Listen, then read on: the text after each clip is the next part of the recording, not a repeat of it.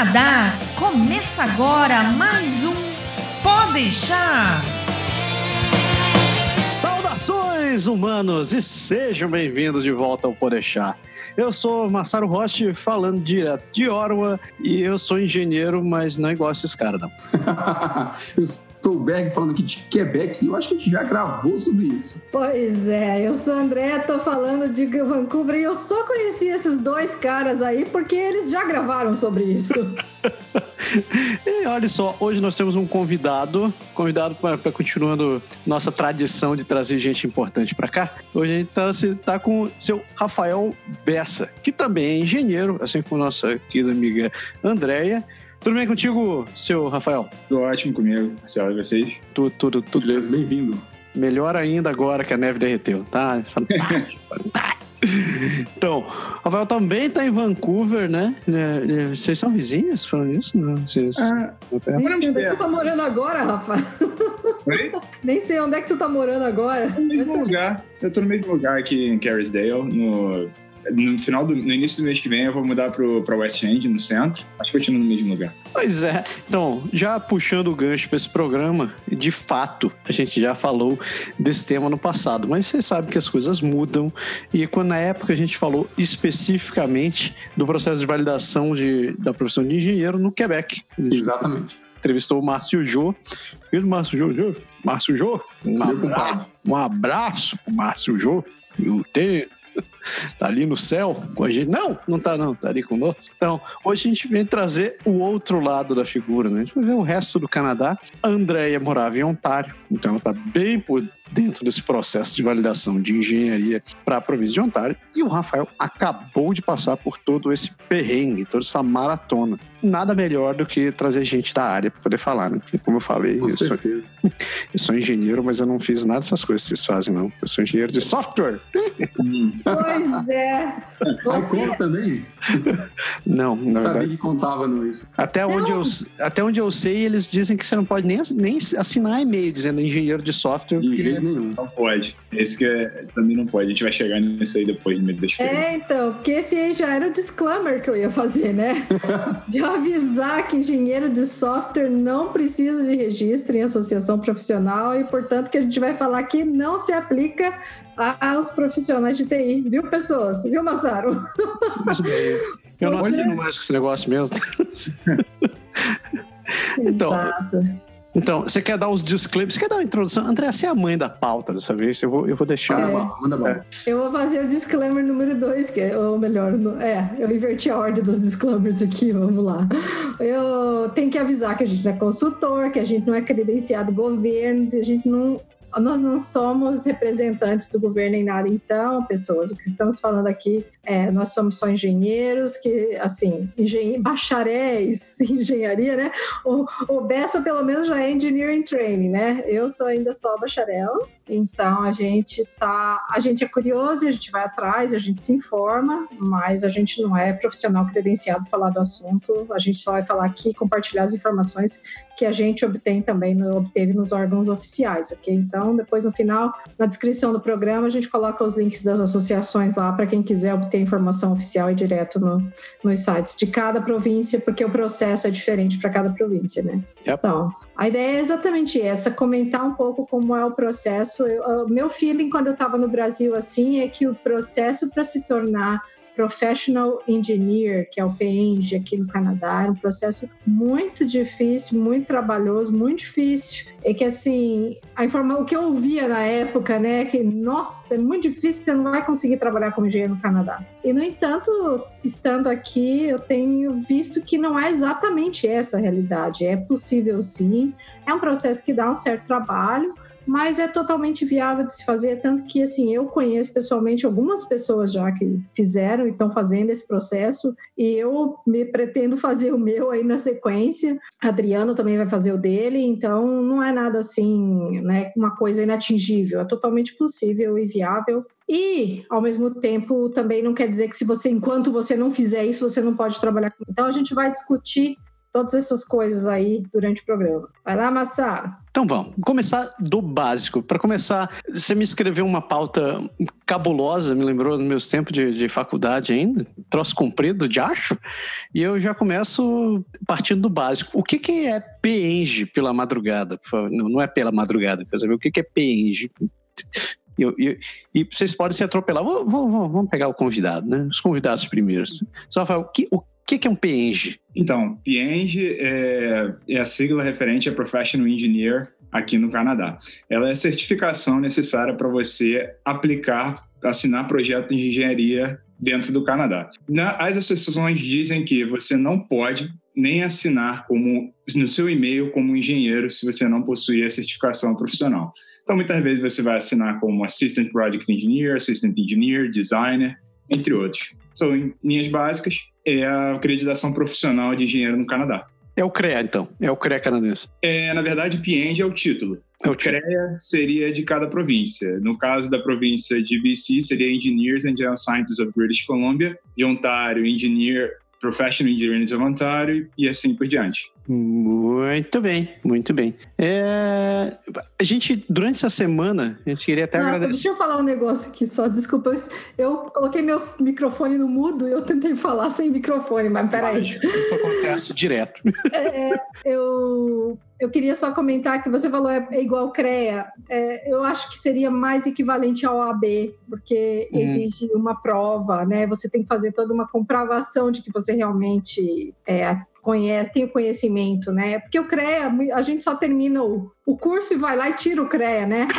Então, apesar de, de ser a, a, o órgão que regulamenta a profissão no Brasil, eu acho que o PENG aqui seria mais equivalente ao AB do que ao CREA, entendeu? Muito, muito bem. Eu acho que você elucidou, inclusive, minha ignorância, porque até então eu não sabia que, que era assim que funcionava no Brasil. Então, você termina o curso, vai lá, faz a carteirinha e está pagando todo ano. É, é só Exato, isso. Exato, é assim que funciona no Brasil. Muito bem. Isso me explica muito o prédio que eu assisti no jornal. Mas não, vamos, vamos falar, pessoal.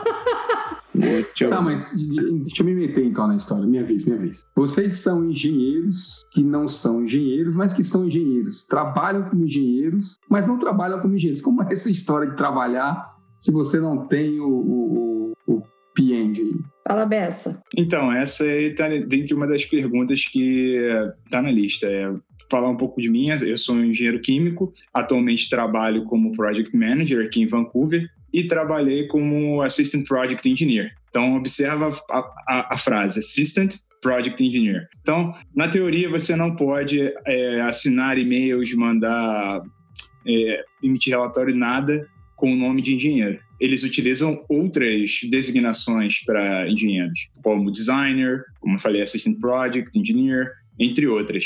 E principalmente a questão são documentos de engenharia. Hum. Quando você vai emitir um documento de engenharia, aqui no Canadá ele tem que ter um stamp, né, um selo do professional engineer com o número com o número dessa pessoa ser re, re, reviewed por outra pessoa, tem que ser revisado por outra pessoa também, professional engineer. Então, basicamente seria isso. Você pode trabalhar com profissões similares, só o nome que vai mudar. É, por exemplo, na prática, ele te manda fazer a coisa, o mesmo o trabalho você faz, mas você não assina, e ele tem que revisar e assinar depois para pôr o nome dele. Exatamente. Só que você tem que lembrar que há uma grande liability envolvida nisso, não? um grande problema de risco para a pessoa que assina.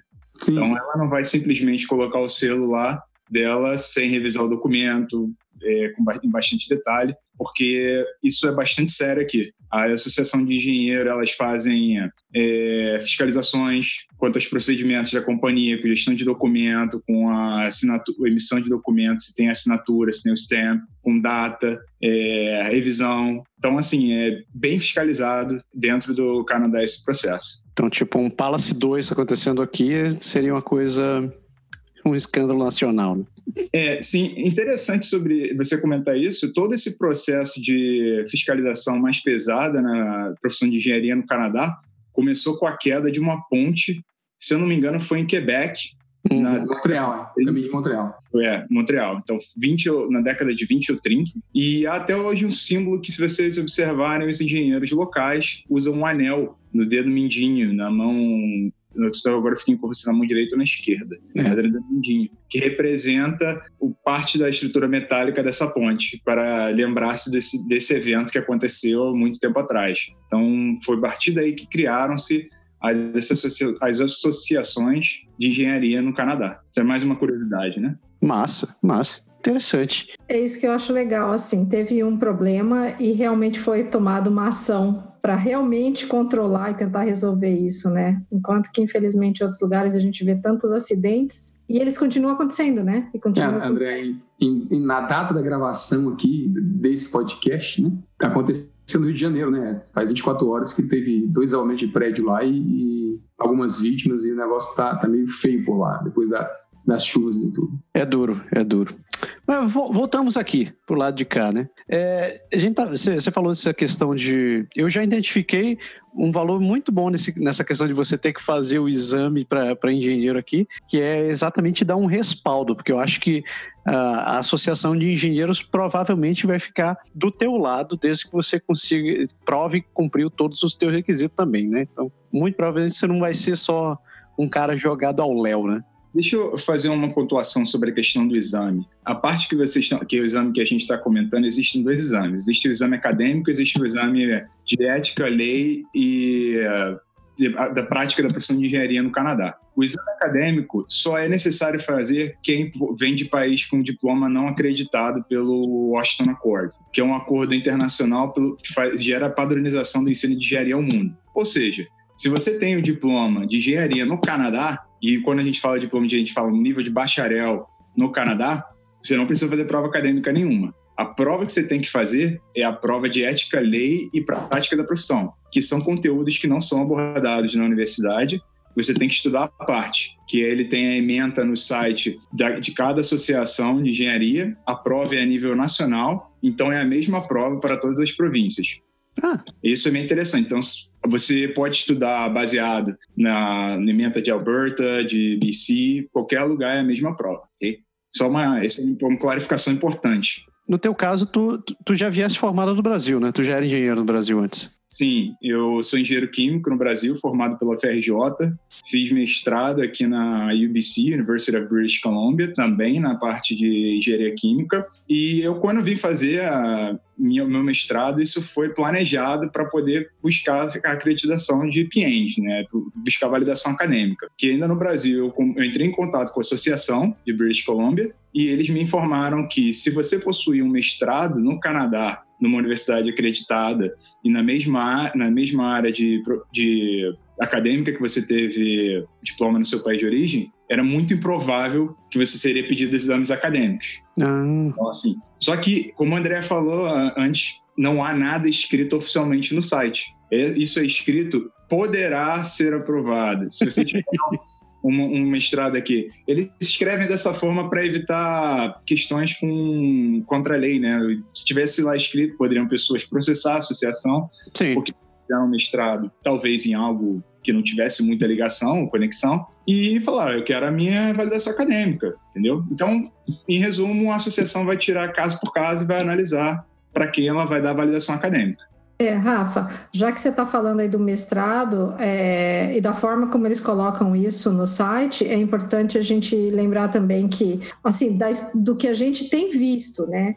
acontecer é quando o mestrado ele tem um enfoque mais técnico, um enfoque maior em engenharia mesmo, ele é realmente ligado à sua área de engenharia, a chance disso ser aceito como a comprovação acadêmica é maior. Ao passo que se você vier, você é engenheiro e você vai fazer um Master in Business Administration, não é nada relacionado. Então, a probabilidade é menor. Mas como a gente, eu, eu particularmente não vi nenhum caso assim, mas também não conheço pessoas que tenham vindo fazer um mestrado em administração e pedir para isso ser validado como PENG, entendeu? Ah, mas eu só quero deixar claro assim que os casos que a gente conhece, que a gente tem visto, são todos de pessoas que vieram fazer um mestrado e fizeram um mestrado técnico, um mestrado de engenharia. Então, esses a gente tem visto serem aceitos, serem validados como a comprovação acadêmica. Mas e no, Desculpa, continua. Não, ia até complementar que em Ontário foi a mesma coisa. A gente teve um colega nosso que veio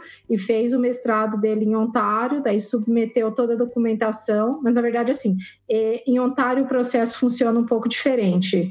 Então, você submete a sua documentação, eles fazem a avaliação daquela primeira documentação que você manda, e aí eles já te registram como EIT. E aí depois, mais para frente, eles têm uma segunda etapa, que é a validação da sua qualificação técnica. E aí depois de, dessa, dessa avaliação, dessa qualificação técnica, que eles vão definir ou não se você vai ter que fazer provas técnicas para comprovar a sua parte acadêmica. Esse nosso amigo, ele veio e fez mestrado, então pelo fato de ter feito mestrado, ele não precisou fazer da mesma forma que o Rafael, entendeu? Mas não significa que todos vão ser, sempre é analisado caso a caso. Só uma clarificação aí para André, você falou IIT, seria EIT, né? Que é o Engineering Training. É ah, isso. Você consegue obter assim que teoricamente você pode aplicar se você tiver um bacharel em engenharia e preencher os requisitos acadêmicos. Isso em BC, né? Como a André está falando, você pode entrar como EIT em Ontário e ainda e começar o processo da validação acadêmica só para o cliente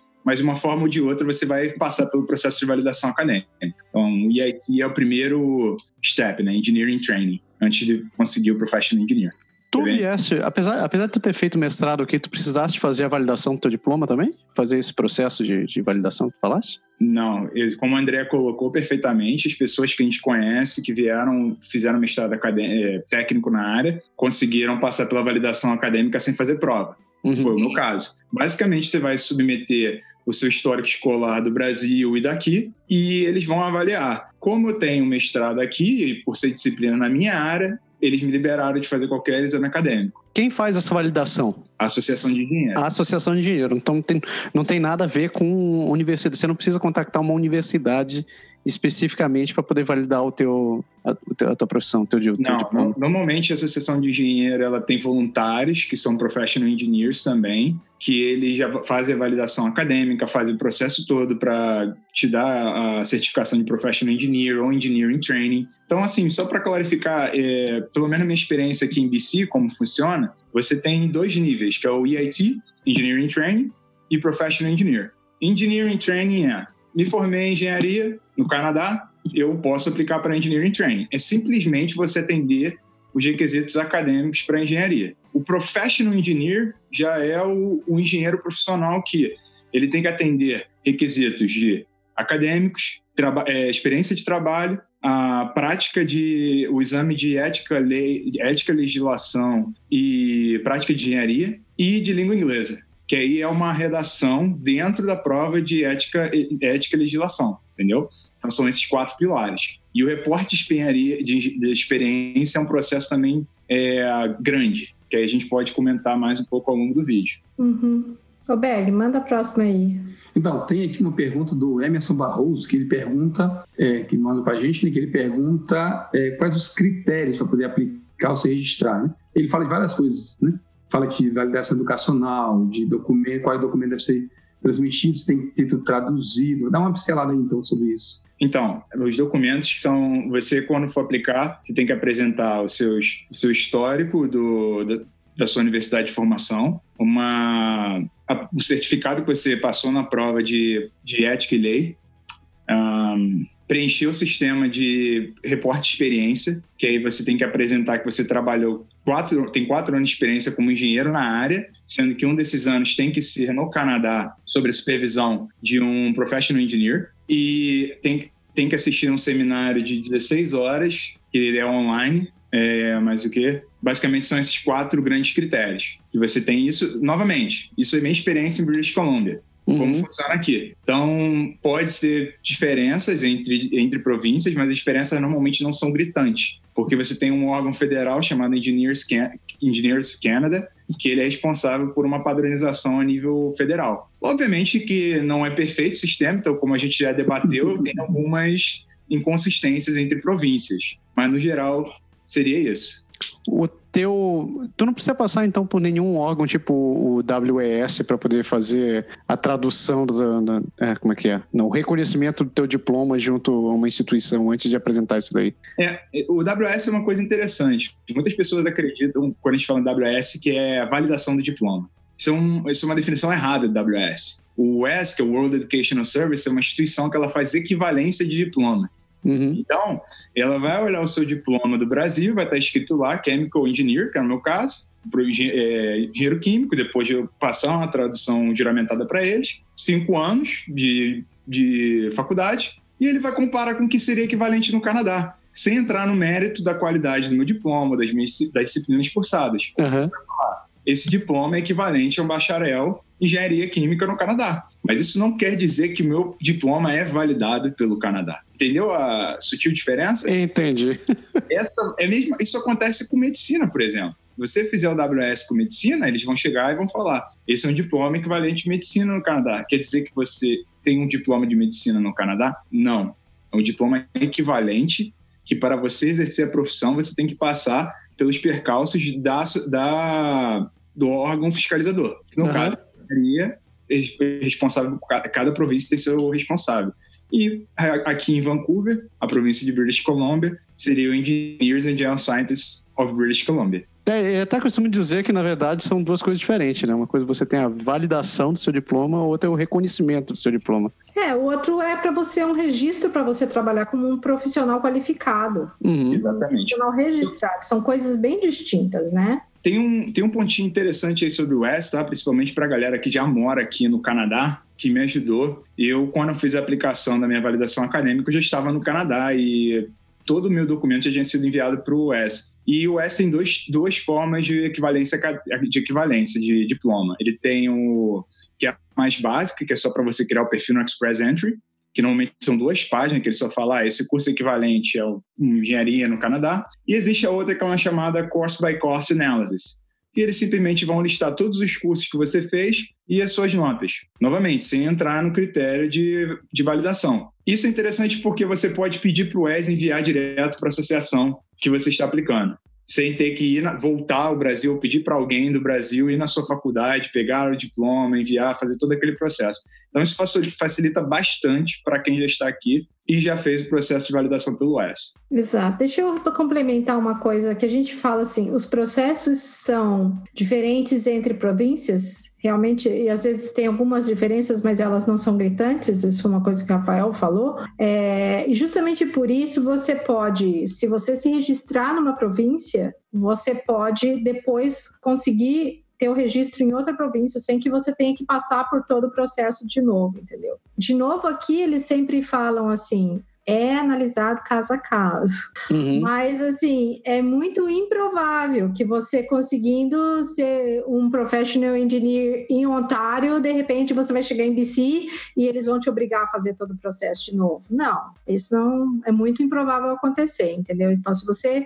fizer o processo numa província, muito provavelmente você vai conseguir ser certificado em outra. E isso pode acontecer, né? A pessoa precisar mudar depois que fez o Professional Engineer. Outra coisa que eu acho que vale ressaltar é que, por exemplo, acho que não sei se BC é assim, Rafa, você confirma, mas Ontário você já pode começar o seu processo, você ainda estando no Brasil você pode começar aqui também. É, como eu disse, são quatro grandes pilares que você tem que atender. A, a, a validação acadêmica, a, a, experiência de trabalho, a prova e o seminário. Seminário é besteira. Seminário você faz em dois dias online, é algo bem simples. Você pode começar do Brasil, você vai, aplicar, você vai pagar as taxas, pode começar a fazer o preenchimento dos reportes de experiências e até submeter a sua, o seu diploma. E, e assim, uma coisa que é interessante comentar sobre isso é que está escrito também no site que, dependendo do grau de experiência do indivíduo, da, se a experiência dele é ligada na área dele de formação e tudo mais, ele poderá ser, passar pela validação acadêmica sem ser exigido provas. escrito no site. Porém, isso é uma experiência minha, tá? Eu não, não dizendo que é uma verdade, eu nunca vi acontecer com indivíduos que não possuíssem nenhuma experiência acadêmica. Vamos supor que você tem uma, uma não, desculpa, experiência acadêmica não, experiência no Canadá. Ah. Vamos supor, se você tem uma experiência muito forte no Brasil, na sua área, e você aplica direto para o Pienge aqui. Está é, tá escrito no site que ele pode, te validar o diploma, mas isso não é garantido. Mas é, eu já vi pessoas que chegaram aqui, trabalharam na área, como a gente conversou assim, designer, assistant project engineer ou vendas, etc, e conseguiram a validação acadêmica sem fazer prova de sem, sem fazer prova de acadêmica. É, em Ontário eu conversei pessoalmente, uma vez fomos eu e a Thaís, eu peguei carona, a Thaís tinha um horário marcado com um engenheiro que é brasileiro e atua no Professional Engineer Ontário, na Associação de Ontário. É muito legal isso porque ele pode assinar, por exemplo, se você traduzir a sua ementa é, da sua, do seu curso do Brasil, ele pode assinar para você os documentos porque ele fala português, então ele pode é, é uma certificar aquela, a, aquela tradução para você.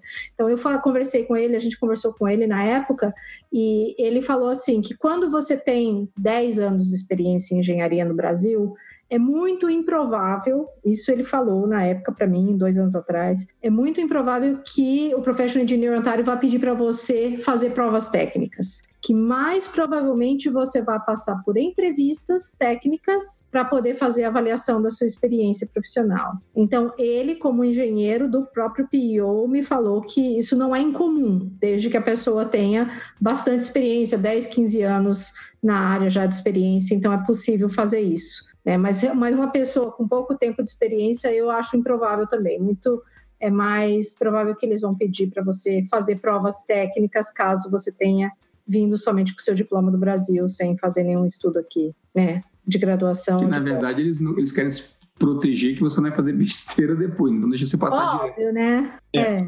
Quanto a essa questão da experiência, está escrito no site da, de BC, né? De BC, acima de 5 anos, tá? Então, a Andrea falou 10, é faz sentido o que ela está falando, que seria um profissional senior, né? senior, bastante experiência.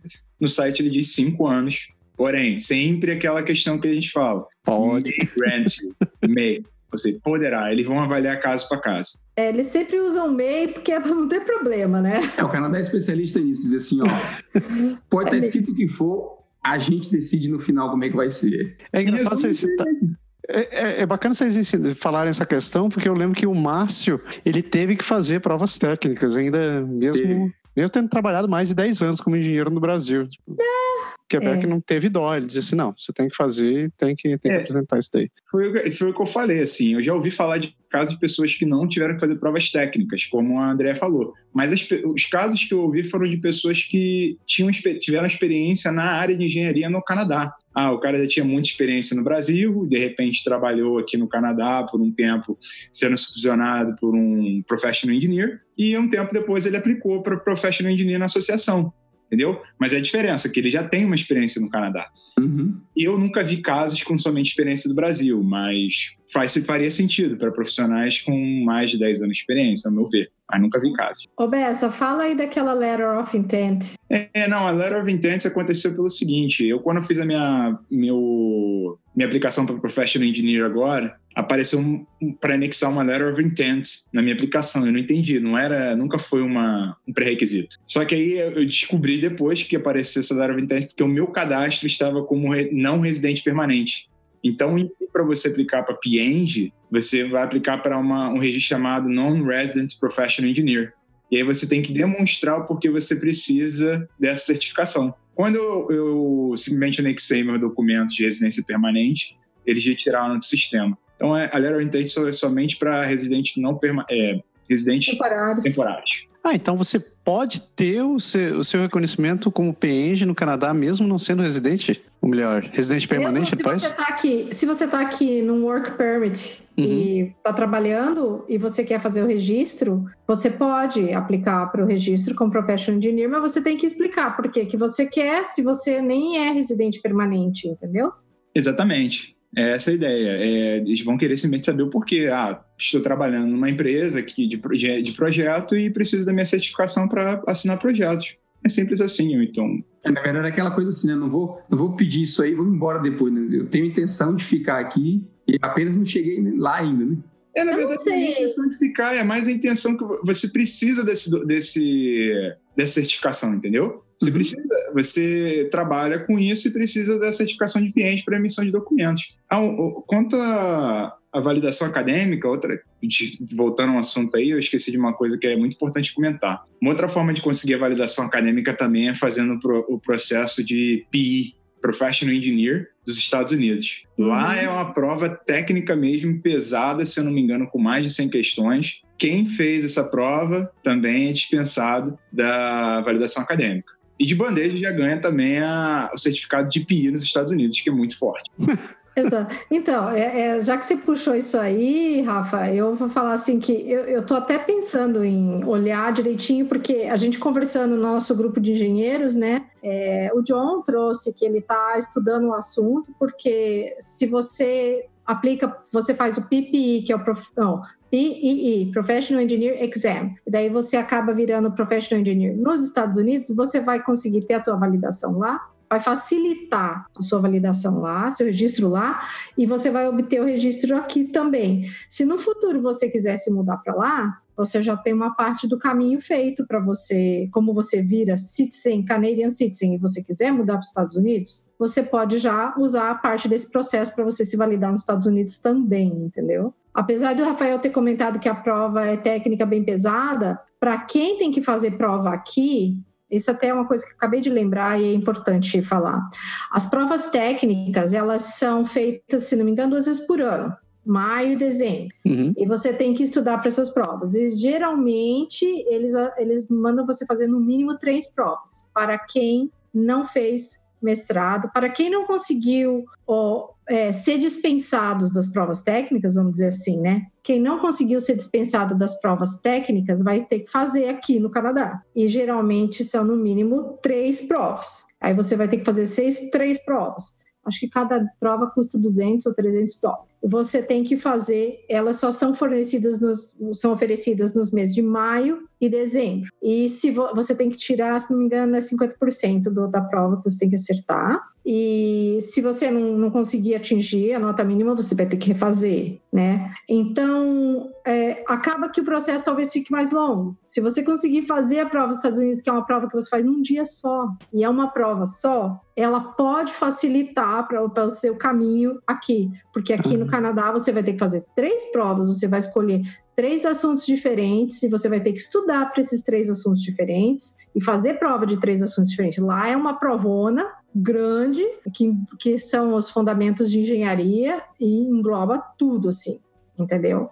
Mas eu acho que o processo, por ser feito de uma vez, uma prova só, é menos penoso do que aqui ter que fazer três provas. E tem uma data específica lá também, é. ou é como é aqui? Eu não pesquisei, Massa, eu não sei te dizer a data não, mas eu acho que ela é oferecida com mais frequência do que aqui. Esse, esse ponto que a André comentou é bem interessante mesmo. É, verdade isso, também li no site da... São três provas é, normalmente exigidas e pode ser também bem pesado essas provas técnicas aqui. A gente fala de pesado, mas eu não, na verdade eu não posso nem comentar muito sobre isso, que eu nunca vi a prova. Isso foi um feedback que eu já recebi de outras pessoas. E o PI, ele é, ele é dos Estados Unidos, mas, muita, mas muito valorizado no Canadá também. Por exemplo, a empresa que eu trabalho, ela faz projetos nos Estados Unidos. Então, para você muitas vezes assinar um do projeto nos Estados Unidos, ter um PI na sua equipe é valorizado.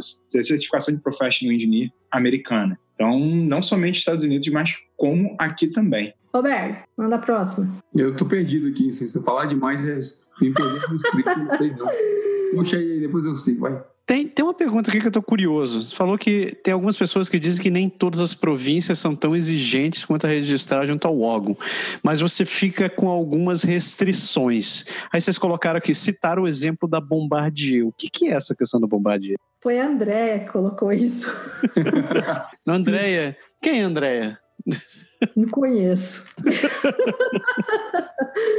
então, o que o exemplo da Bombardier é o seguinte: é, a Bombardier é uma empresa que não exige que os engenheiros sejam professional engineer para atuar lá como engineering specialist, ok? Porque, né? Você não pode ser engenheiro, mas uhum. você pode ser um engineering specialist. Então, muita gente que trabalhava na Embraer que veio trabalhar na Bombardier como Engineering Specialist, eles nunca fizeram o, a parte de validação de PNG, porque eles falam, ah, Bombardier não exige isso. Por quê? Porque a Bombardier, claro, vai ter uma equipe de Professional Engineer que, que assina ou na verdade, aí eu já acho que estou entrando num, num, num, terreno que eu não conheço muito. Parece que tem um esquema diferente para Bombardier lá. Tem uma quirera diferente. Do, é, é.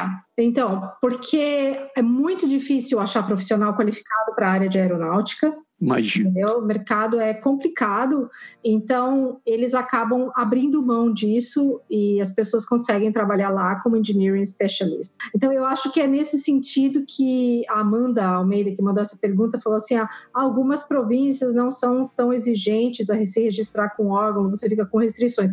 Você sempre vai ficar com restrição em qualquer província, porque você vai, assim, trabalhar em determinadas funções em que não seja exigido um registro de professional engineer, que você não tenha que assinar projetos nem relatórios, né? Agora, a, se você precisar, você a, vai ter que ter alguém fazer isso por você, ou você não vai poder fazer, entendeu? É, isso remete aí para o que a gente estava conversando no início, né? Que basicamente todas as, a maioria das empresas que eu conheço tem essa, essa política de ela aceita profissionais, às vezes muito qualificados, responsáveis, que não são PNs, eles vão desenvolver todo o trabalho, fazer todo o projeto e no final vai passar para um PN para ele revisar e assinar. A empresa que eu trabalho é assim. Eu trabalho em empresa de consultoria de engenharia, a gente emite projeto para caramba. É, a gente tem um monte de engenheiro, seja da China, é, da América do Sul, etc., que trabalha lá como designer, que é o engineering specialist, como o André falou, mas a gente usa o termo designer,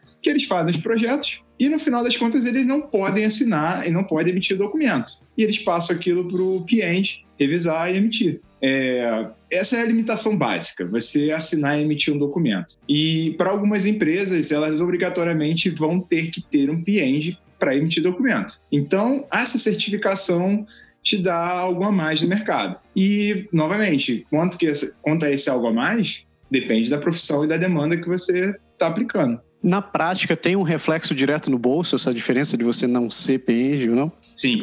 A empresa. Direto é sim.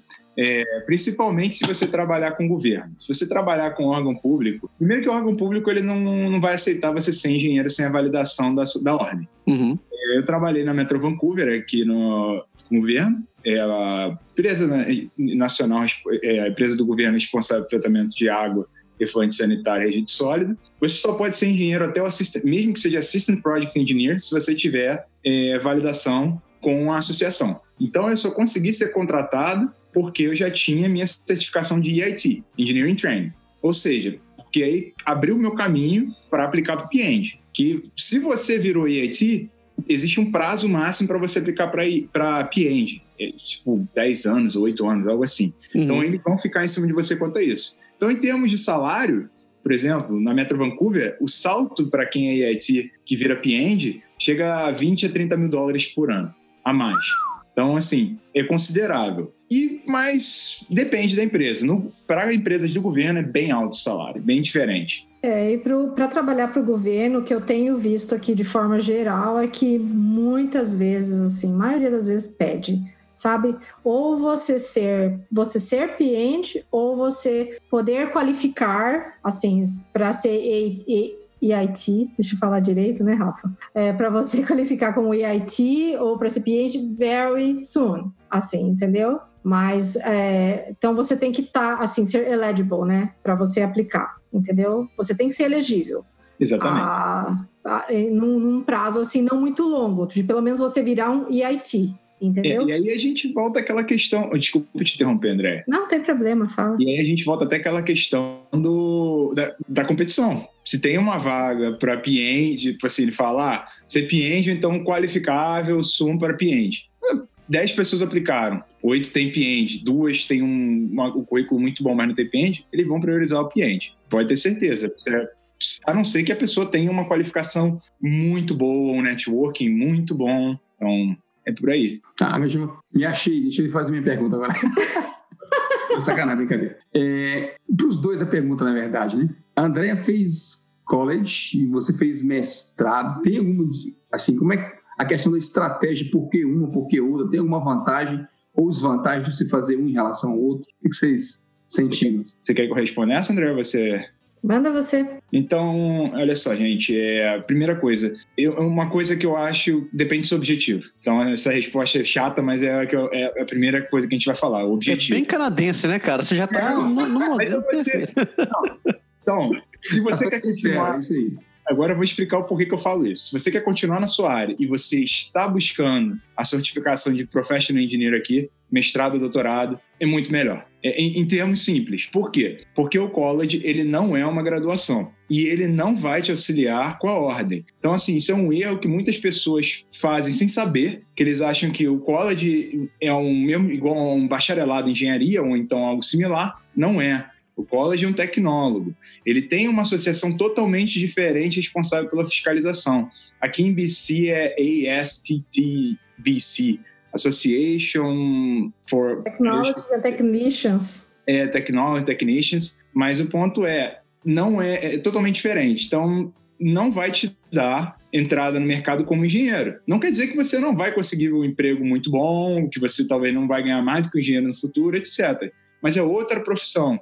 É isso que, esse era meu ponto quando eu disse que depende do seu objetivo. Se você está procurando mudar de carreira, é uma escolha ótima. Ah, eu conheço pessoas que eram engenheiros e enveredaram mudar para IT, por exemplo, ou quiseram fazer um college em project management. Então, por isso que eu digo que depende do seu objetivo. Exato. É, eu vim, eu fiz college e na, no meu caso eu fiz college por uma série de questões estratégicas assim, de até limitações na época. É, mas hoje, assim, se, se eu tivesse tido mais tempo e pudesse, assim, ter feito diferente, se eu pudesse ter feito diferente, talvez eu tivesse vindo fazer um mestrado, ainda mais sabendo o que eu sei hoje a respeito disso, entendeu? Uma das, uma das coisas, assim, que me fez é, não fazer um mestrado foi uma coisa que falam muito que um, uma coisa que as pessoas no Brasil acreditam erroneamente em relação ao Canadá é que vir fazer um mestrado, doutorado, você tem, você vai ficar mais direcionado para a carreira acadêmica. Vamos falar disso depois. Mas eu, outra coisa que eu vim erroneamente fazer um college, achando assim, eu tinha como ideia que ao fazer um college eu ia estar tá fazendo uma coisa mais fácil. Isso também assim, talvez o Rafa não concorde porque eu sei que o o mestrado do Rafa foi muito puxado, ele falava que era difícil, as coisas eram difíceis, mas o college é também muito difícil. Apesar de ser uma formação em nível técnico, inferior a uma graduação de tecnólogo, né? Ele é extremamente trabalhoso, cantativo e desgastante. Então, assim, pessoas, tenham em mente que não importa o que vocês vão fazer aqui, vai ser punk de qualquer maneira, entendeu? Então, não deixe de vir fazer o mestrado só porque você acha que vai ser mais difícil do que fazer um college. Se você fazer, você fazer o college, vai ser tão difícil quanto talvez outros tipos de dificuldade, mas vai ser tão difícil. Então, tenha em mente isso que o Rafael falou. Qual é o seu objetivo? Isso é mais importante na hora de você escolher o curso que você vai fazer aqui do que o que é mais fácil, o que é mais difícil, entendeu? É, a essa colocação foi perfeita. Eu, eu converso com pessoas também que fizeram college da parte de civil, civil arquitetura, tipo o Ricardo. O Ricardo fala que também puxou pra caramba lá no, no PCIT. Você também foi, foi Soneca, não foi? É. Eu, fiz, eu fiz Sêneca, é. Sêneca, Sônica. Sêneca. É, Sêneca também já ouvi falar. Engineer também é super puxado. É, é vai ser puxado, você vai ter que estudar, é muito, muito trabalho toda semana, independente se é mestrado, se é um college, é, eu concordo com isso. É, a questão é realmente é o objetivo. É, as únicas pessoas que me falaram que o, o curso foi tranquilo foram as pessoas que estavam fazendo curso em instituição privada. É, olha, olha a treta. Só que essa instituição privada não dá PGWP, meu povo, então não vá para lá. Vem cá, é deixa, eu, Fala, deixa eu perguntar do lado do cara que, que não manja nada, que não fez nada dessas coisas, assim. A diferença para você ser aceito num college, num mestrado, é muito discrepante também? Você tem muito mais requisito para você ser aceito num mestrado do que para um college? É, em linhas gerais, sim. Em linhas gerais, sim. Mas, assim, não é algo... Os requisitos, na verdade, não são tão diferentes. O problema é a limitação das vagas hum. e a competição. Sim. Entendeu? Você vai falar, muitos chegaram para mim e falaram: ah, mas eu não tenho inglês para fazer um mestrado. Eu falei: olha, na minha época eu fiz o IELTS que pediram 6,5. e eu cheguei a ver na BCT, eu acho que era 6 ou 6,5, algo assim similar. é bem parecido, não é nada absurdo para nível de inglês. Só que aí vem as outras questões. Aí são as cartas de recomendação, que são três, normalmente, em geral, são três, e principalmente o histórico escolar. Hum. Aí muitas universidades aqui elas cortam com é, o GPA, o, o, acumulado, né, a média acumulada, bem é relativamente alta. Na UBC eles cortavam com 79, 7.9. Você tinha que ter uma média final de 7.9 no curso de engenharia. É, eles falam no site, como todo canadense, que há exceções dependendo da sua experiência profissional, do que, que você vai escrever na sua letter of intent, que aí já tem uma letter of intent que você anexa, dizendo por que, que você quer a universidade, o que, que ela atrai. Então, é, em resumo, sim, o mestrado, o doutorado normalmente são mais difíceis de você conseguir. E, e em termos de grana, qual dos dois é mais pesado? Similar, é uma, isso é uma outra coisa que as pessoas se surpreendem. Elas acham que o college é muito mais barato e se enganam. Muitas vezes o college pode ser mais caro. Por exemplo, o meu mestrado foi um ano. Mestrado, durou mais porque eu fiz co-op, mas o, o, curso em si foi de um ano. Então eu gastei pouco, eu gastei mais ou menos a mesma coisa que alguém que fez um college de dois anos. Caraca. É. Gastei um pouco, na verdade, talvez até gastei um pouco menos. O meu mestrado na UBC para interna é, estudante internacional saiu 20 mil todo o curso, 20 mil dólares. É, se você for para um college de dois anos, você vai gastar pelo menos uns 26. 26 não, é 16, perto de 30. Vai, Dois... 30 pau. Isso só de tuition, você está falando? Só de tuition, porque daí você tem que pensar que esse período todo você não vai poder trabalhar full time, você vai trabalhar só meio período, então ele vai acabar custando mais caro, entendeu? É, eu sei que tem, dependendo da linha de, do, de mestrado, tem mestrado por. Teve, uma amiga minha fez mestrado por 8 mil dólares na UBC. Uh. Ah, isso é interessante, André. Você falou do mestrado da UBC por 8 mil dólares, foi um mestrado acadêmico, é que o meu foi profissional. É, é. é mais barato. E é essa faixa de preço aí, mais ou menos, que eu, eu, eu falar. E dependendo de como seja o mestrado, você ainda consegue bolsa. Que, na maioria das vezes, você ganha mais do que o mestrado custa. Obviamente, esses são os mais competitivos, né? Então, na UBC, você pode conseguir. Se você conseguir um orientador, se inscrever. Então, assim, é, é, eu vou até traçar, já que a gente falou um pouquinho de mestrado, traçar um pouco a diferença entre dois mestrados principais que tem aqui no Canadá. Existem outras variantes, mas no geral tem o Master of Engineering, que eles chamam mestrado profissional, ou Course Based, no qual você só cursa disciplinas e no final tem um projeto final, ou então cursa mais um pouco de disciplina para atender todos os créditos. E existe o Master of Applied Science, que aí é o mestrado acadêmico, tá? O mestrado acadêmico, você cursa menos disciplinas e tem a, a tese, e você tem que ter um orientador. Então, se você quiser esse mestrado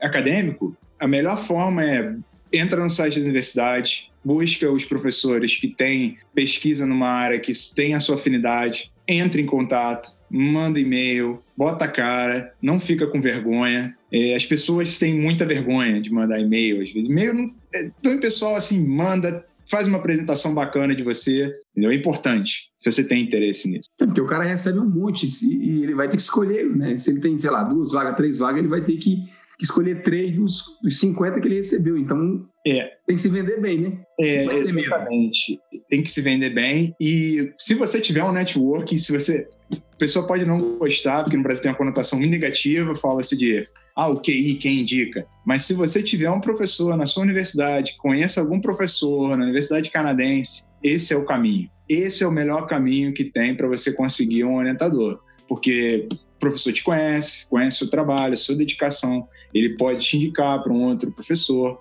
Referência, né? Oi? Referência. Referência. E outra forma também que acontece, no meu, no meu mestrado aconteceu, eram pessoas entrarem pelo Master of Engineering, que é o programa profissional, e migrarem para o acadêmico, ao, no meio do programa. Porque as disciplinas são as mesmas, a única a disciplina que você seleciona. A única diferença é a quantidade. Então, no meio do programa, a pessoa conseguiu um orientador, um supervisor, passou para o programa, diminuiu o valor da tuition e começou a receber bolsa. Ah, só. também, isso também é possível. E também é um outro caminho. É, mas tudo na vida há vantagem e desvantagem. Mestrado profissional, por exemplo, é mais fácil você conseguir um co-op, na parte da, porque você se dedica àquilo, você não tem um professor de, de você tem que se dedicar à pesquisa. É, são muitas variáveis. Eu preferi, no final das contas, eu acho que para mim foi uma estratégia positiva de ter feito mestrado profissional, que foi o que me garantiu meu co-op, que eu entrei como estagiário, que com um salário até muito bom na época. O meu gerente gostou muito de mim, me contratou para um cargo temporário de Assistant Project Engineer, e foi aí que começaram as coisas a deslanchar aqui para mim. Então dá para entrar então no que o André falou, isso que a gente ia falar mais tarde, a gente acabou falando logo. Dá para entrar no tema, né, André? Dizer que, que você vai fazer mestrado não quer dizer que só vai, vai trabalhar dentro da universidade ou só para para acadêmico. Né? Exato, exato. É, essa é uma, uma, uma ai, um belief Gente, as palavras em português. Uma crença. Uma crença. Uma crença que as pessoas no Brasil, nossa, isso a gente escuta direto. E a gente até já tivemos algumas discussões sobre o tema no nosso grupo, né, Rafa?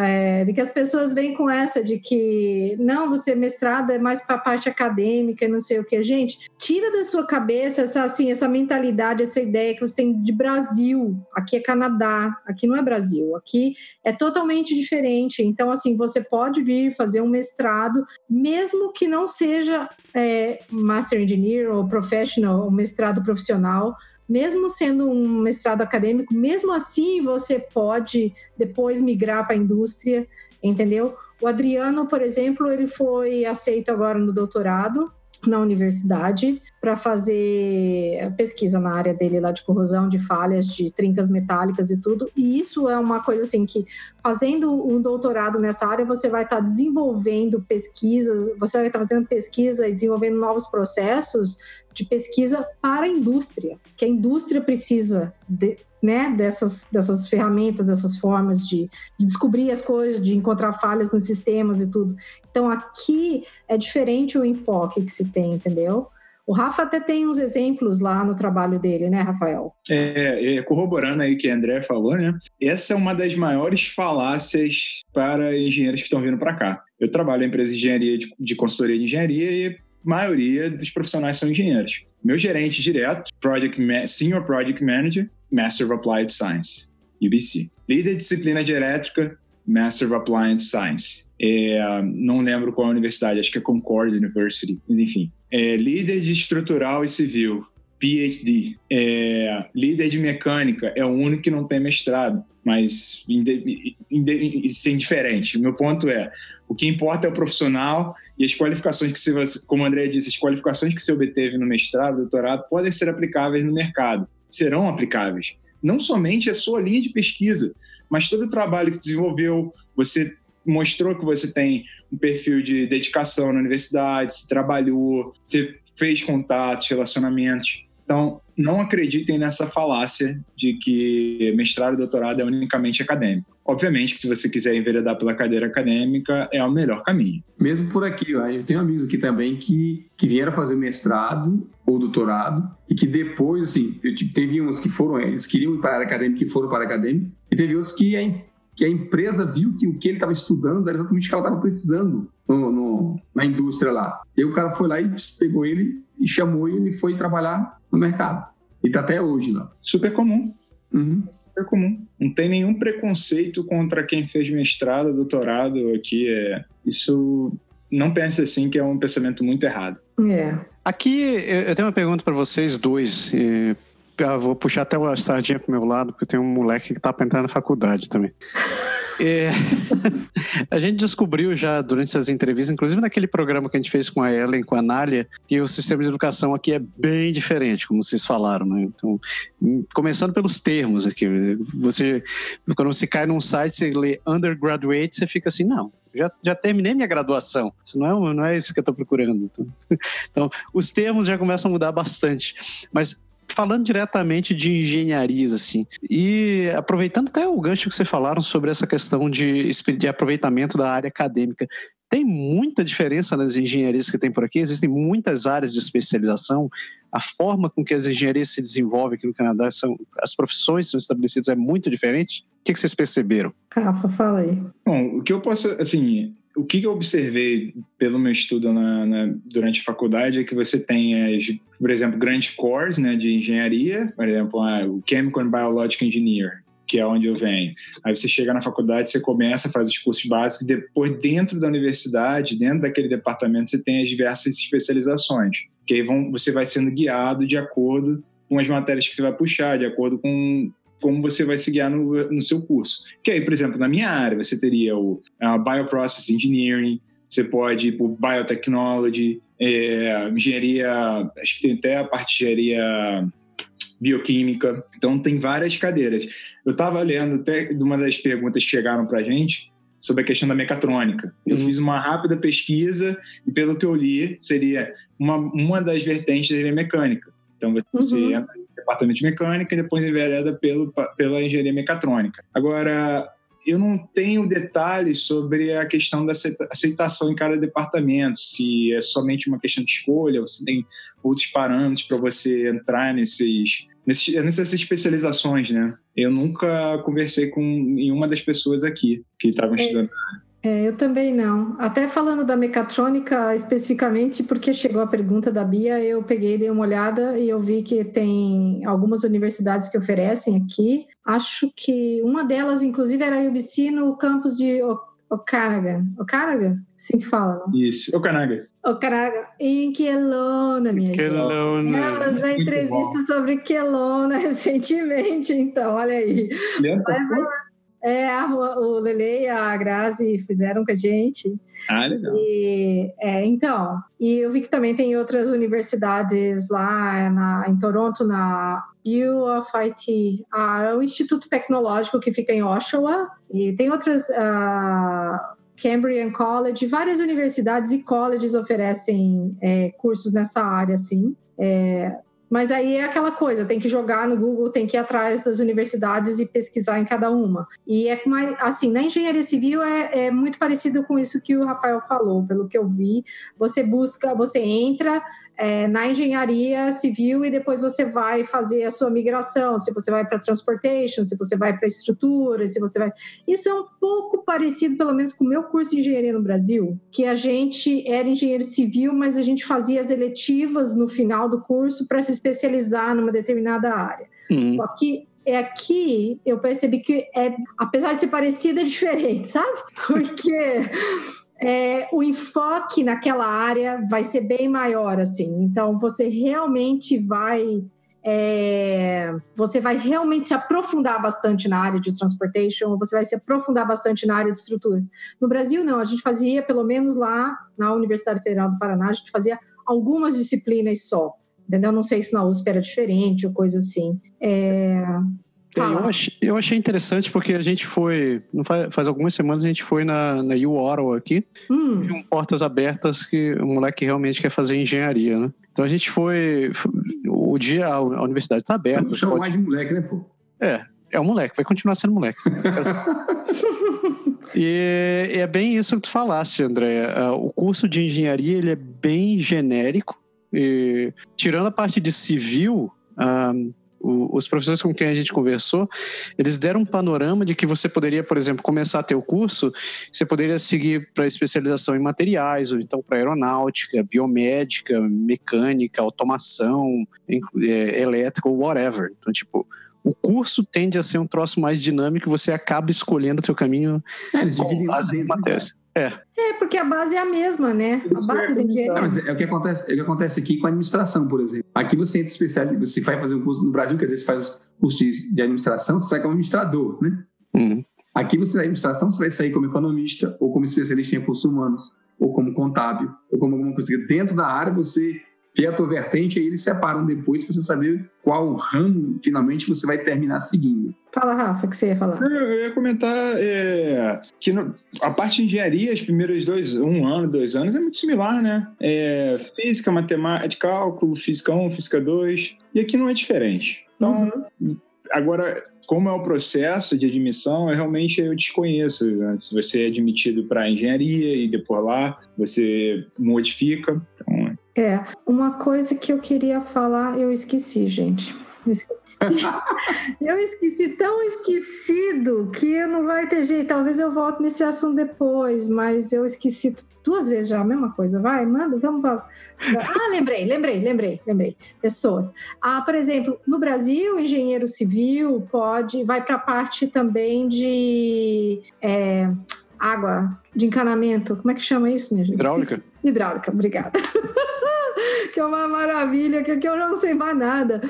Então, engenheiro civil faz a gente ver a parte de hidráulica, de dimensionamento de hidráulica aqui, basicamente que faz isso, pelo menos do que eu tenho visto agora, é engenheiro mecânico, tá? Aqui os engenheiros mecânicos fazem toda a parte de HVAC, que eles chamam, que é Heating, Ventilation, Air Conditioning, né? E eles também fazem plumbing, que é a parte de encanamento. Então, o engenheiro mecânico faz. E isso é uma confusão, acaba gerando uma confusão até na hora que engenheiro mecânico vai procurar emprego. Por quê? Porque você bota engenheiro mecânico para você procurar no Indeed da vida e você vai achar trocentas vagas para engenheiro mecânico. Mas isso não significa que aquelas vagas são para sua especialização, porque tem muita vaga para trabalhar em construção civil, na parte de projetos, de residências, de é, projetos industriais, comerciais, que são relacionados a EDVAC e a parte de plumbing, entendeu? De todos os sistemas, assim, dentro das casas. Então, tem que ficar ligado, o pessoal de engenharia mecânica, quando for procurar vagas, fazer pesquisa sobre emprego, é, o que, que quais são os tipos de vagas que estão mostrando em cada lugar.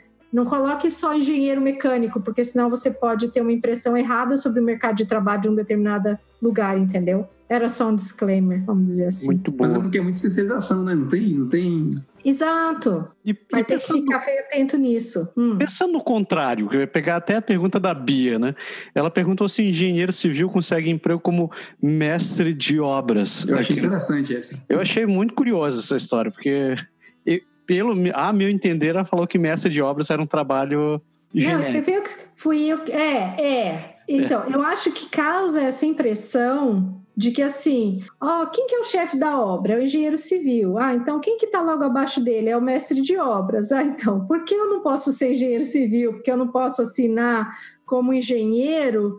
Então eu posso ser o mestre de obras. Não, mas não é assim que funciona na prática, você entendeu? Porque é, aqui o mestre de obras é o site super que a gente chama, site superintendent. E ele é um cara que ele tem que ter muita experiência. Muitas vezes ele teve um curso como technologist na área, technologist de engenharia, ou às vezes ele fez até um curso de trades, começou como trades na parte de construção e evoluiu lá dentro. Então, é, para um cargo de mestre de obras, gente, primeiro que eles ganham bem, tá? Não, não, aqui não é porque é mestre de obras que não ganha bem, que assim, site super aqui, não é porque tá na obra, não ganha é bem. É o preconceito que tem no Brasil, né? É, assim, é um profissional que ele tem muita qualificação e ele ganha muito bem, o site superintendent. Então, como o pessoal que vem do Brasil para cá não tem experiência nenhuma em construção civil daqui, você não tem como você trabalhar como mestre de obras aqui. Você pode trabalhar de repente como um project manager, entendeu? Se você tem experiência em gerenciamento de projetos, em gerenciamento de obras, você pode ou você pode fazer um construction management ou um project management, mas dificilmente você vai ser mestre de obras. E você também assim, construção aqui de residência, geralmente você não tem engenheiro civil responsável pela obra na obra. Quem está responsável pela obra na obra é o site super e o engenheiro civil, o que, que ele faz? Ele faz projeto, ele trabalha com projeto estrutural de madeira, aço, concreto, ele e também ele é responsável por obras de grande porte, que são estradas, rodovias, pontes, viadutos, essas coisas assim. Mas não que você vai ver uma construção de uma casa acontecendo e você vai ter um, um engenheiro como responsável por aquela obra daquela casa. Não tem. Não precisa ter esse profissional lá, entendeu? Não precisa, porque é outro tipo de exigência. Foram da... todos feitos, toda a parte de planejamento foi feita, né? Você precisa da, da execução, né? Por isso que você tem um cara lá que tem que estar no local, né?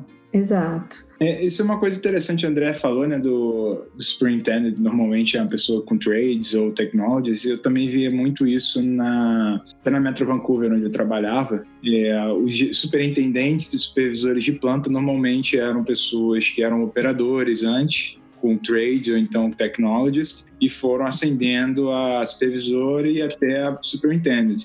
Normalmente é, é, ocorre dessa forma porque eles querem pessoas com bastante experiência de campo, uhum. gerenciando o campo, entendeu? Eu tô, isso eu estou puxando para minha área industrial é, ou até a parte de tratamento de fluente. E, então é uma área que muitas pessoas vão.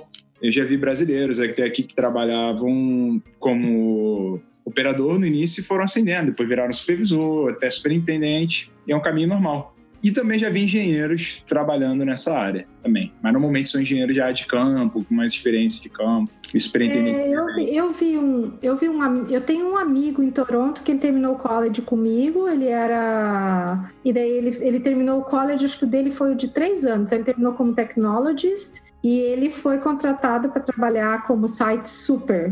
Assim, começou como assistente e depois subiu para site super, mas ele era mais pelo título dele de technologist e não pelo fato dele ser ele não tinha professional engineer, não tinha aplicado ainda, entendeu? É, então foi pelo título dele de technologist e ele começou fazendo a parte, acho que de ensaios em campo, acho que era nesses terraplanagem, uma coisa assim. E daí ele passou a ser coordenador, né, gerente lá da, do site da obra lá. Professional Engineer só é necessário, mesmo obrigatório para emissão de documento, assinatura de documento, report, documentos no qual você colocou seu nomezinho lá e falou eu sou responsável por isso. Então, você pode trabalhar com o que seja sem ter o Professional Engineer. Se a diferença é que você tem um potencial no mercado, né? Sendo professional engineer. É isso Sim. que eu acho que a gente tem sempre deixar claro. E o salário, né? E salário também. Eu falei que o salário é uma diferença boa. Só que muitas pessoas começam a falar assim: ah, pô, mas vou ganhar muito mais do que qualquer um sendo professional engineer? Não. Você, pô, se você for um project manager, um senior project manager, você não precisa ter, às vezes, professional engineer e você vai ganhar mais do que a maioria dos professional engineer. Você pode ser diretor sem ser professional engineer. Então, novamente, depende do, de como você vai enveredar a sua carreira, como você vai chegar lá, como você vai planejar, listar seus objetivos para atender, para atender, entendeu? Então, isso é relativo e experiência cada um, cada um com sua, seus objetivos. Ô, ô, ô Rafa, para a gente fechar isso daqui, conta como é que foi a tua jornada, como foi, como é, como está sendo a tua experiência. Tu trabalhava com um engenheiro químico no Brasil e agora tu está aqui. Como foi, como tu percebesse essa, essa mudança? Como perceber se a, a realidade canadense? O que tu consegue fazer de comparação dos dois? Uh, compara, você está falando assim, minha jornada ou comparar o ambiente brasileiro com o canadense? Ah, falando da tua jornada, tipo, conta um pouco da tua jornada e finalmente compara assim, o, a tua realidade aqui e a que tu tinha lá. Profissional, então, assim, né? É, a minha realidade profissional no Brasil era um funcionário público concursado pela Petrobras, já era engenheiro químico pela, pelo Petrobras como engenharia de operação. Gostava do meu trabalho, achava o trabalho bem bacana, mas eu queria ter uma experiência internacional, isso era uma coisa desde pequeno. E o Brasil também estava andando com problemas econômicos muito sérios e proveu eu queria uma melhor qualidade de vida para mim. Então, planejei para poder vir para cá, vim, vim em 2016, comecei a fazer mestrado, trabalhando com entry-level job, como a maioria acho que já trabalhou. É, fui cavalgando, chegando com meu co-op, depois, depois do mestrado, consegui minha temporary position e hoje consegui minha vaga como project manager na empresa que eu trabalho hoje. Comparando os dois países, é, é difícil assim, eu, quando eu trabalho, eu tinha profissionais na Petrobras que eu trabalhava que eram incríveis, assim, tecnicamente sensacionais. O que, eu, o que eu vejo uma grande diferença quanto ao profissional canadense na área de engenharia é que ele é, ele é mais rounded, como posso dizer, ele é mais, tem uma visão mais ampla principalmente pela questão de ter que estudar essa parte ética, legislação, é, a prática da profissão, principalmente quando você está lidando com professional engineers aqui. Isso é o meu dia a dia. Então, eles não veem somente a parte de técnica, somente a parte de cálculo. Então, tem sempre uma questão muito forte de liability, uma questão muito forte de contrato, é, entender as peculiaridades. Então, essa eu, eu diria que é a grande diferença do engenheiro no Brasil e engenheiro aqui. O engenheiro aqui, ele não olha somente a parte técnica. Ele, para conseguir é, a, a, sua validação, o seu virar um engenheiro, um professional engineer, ele tem que ter algo a mais, entendeu? Pelo lado técnico, são muito similares. Eu trabalhei com profissionais sensacionais no Brasil e tenho trabalhado com ótimos profissionais aqui também. Se fosse colocar hoje, tu, tu, acha, tu acha que a tua jornada para cá valeu a pena? Tipo, cumpriu a experiência que você estava procurando? E... Ah, sensacional Certamente. É, eu vim para cá com um plano, e é meu plano desde que eu saí do Brasil, assim, em três linhas gerais, eram conseguir meu PR, conseguir meu PEND e conseguir um trabalho bacana. É, já consegui meu PR, já consegui um trabalho bacana, meu PEND está em andamento. Não vejo nada que vai barrar o meu PEND de sair, entendeu? Eu atendi todos os requerimentos, fiz todo o preenchimento no sistema. Então, assim, por esse aspecto, me considero. É, meu plano foi muito bem sucedido. E, e eu digo para as pessoas que desejam fazer isso que como o André colocou no início, não é impossível, não é tão difícil, bicho de sete cabeças como algumas pessoas falam e acham. Ah, você nunca vai conseguir trabalhar no Canadá como engenheiro. Uhum. Não pensa assim. Pensamento negativo só traz barreira. Primeira coisa, pensa positivo, é, com o pé no chão, faz um planejamento, monta seu, os seus é, targets, né, os seus objetivos e apresenta. Tanto que eu fiz a entrevista para o cargo que eu estou atualmente e me perguntaram qual foi o seu principal projeto que você tem mais orgulho? Eu falei, meu principal projeto foi meu plano de vir para o Canadá. E eu fiz um planejamento no Brasil de tudo que eu ia fazer até conseguir chegar onde eu estou, conseguir a minha certificação, conseguir validação, meu PR, tudo isso. Então, para as pessoas que estão querendo vir, se planejem e não coloquem dificuldades. Não criem barreiras desnecessárias, entendeu? Essa é o principal takeaway. Passado faz oito anos que a gente fala isso. Como é bom a gente ouvir alguém que tá aí e funciona, né, cara? É. é bem por aí.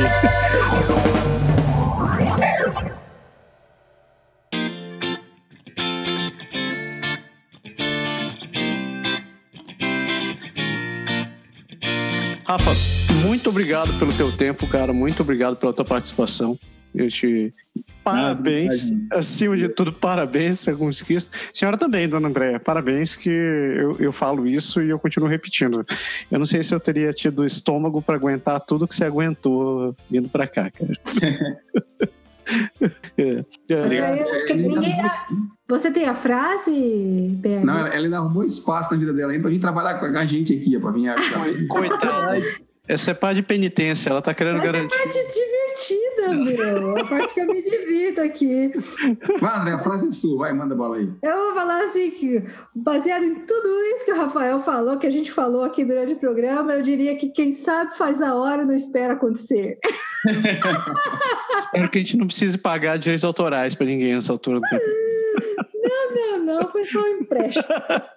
e, e para o pessoal aí que está assistindo, é, deixo aberto o meu LinkedIn, o meu contato, Rafael Bessa pode me adicionar. É, qualquer dúvida, pode entrar em contato. É, a maioria das informações que eu passei aqui, eu tenho a, a fonte no site da IGBC, diria que praticamente 100%. Não sou consultor de imigração, uhum. não sou consultor de professional engineer, mas posso tentar ajudar com os caminhos que deram certo para mim, entendeu? É, é, o que eu posso fazer e eu tenho tentado fazer com pessoas que entrar, vêm entrando em contato comigo. Maravilha. É isso daí. certeza que André e vocês também com certeza estão abertos para ajudar quem precisar. É o que a gente faz esses últimos oito anos aí.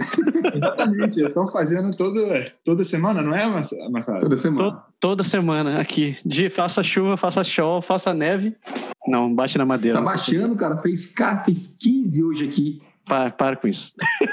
O quê? Positivo ou negativo? Positivo. Uau, tá super Bem... quente aí, tá mais quente que aqui. Eu sa saí só de, de casaquinho hoje na rua. O, o curioso disso é que a hora que esse programa for no ar, a gente já deve estar derretendo com alguma é. fé. Espero. Nós estamos falando do mês de abril, tá, galera? Estamos em abril.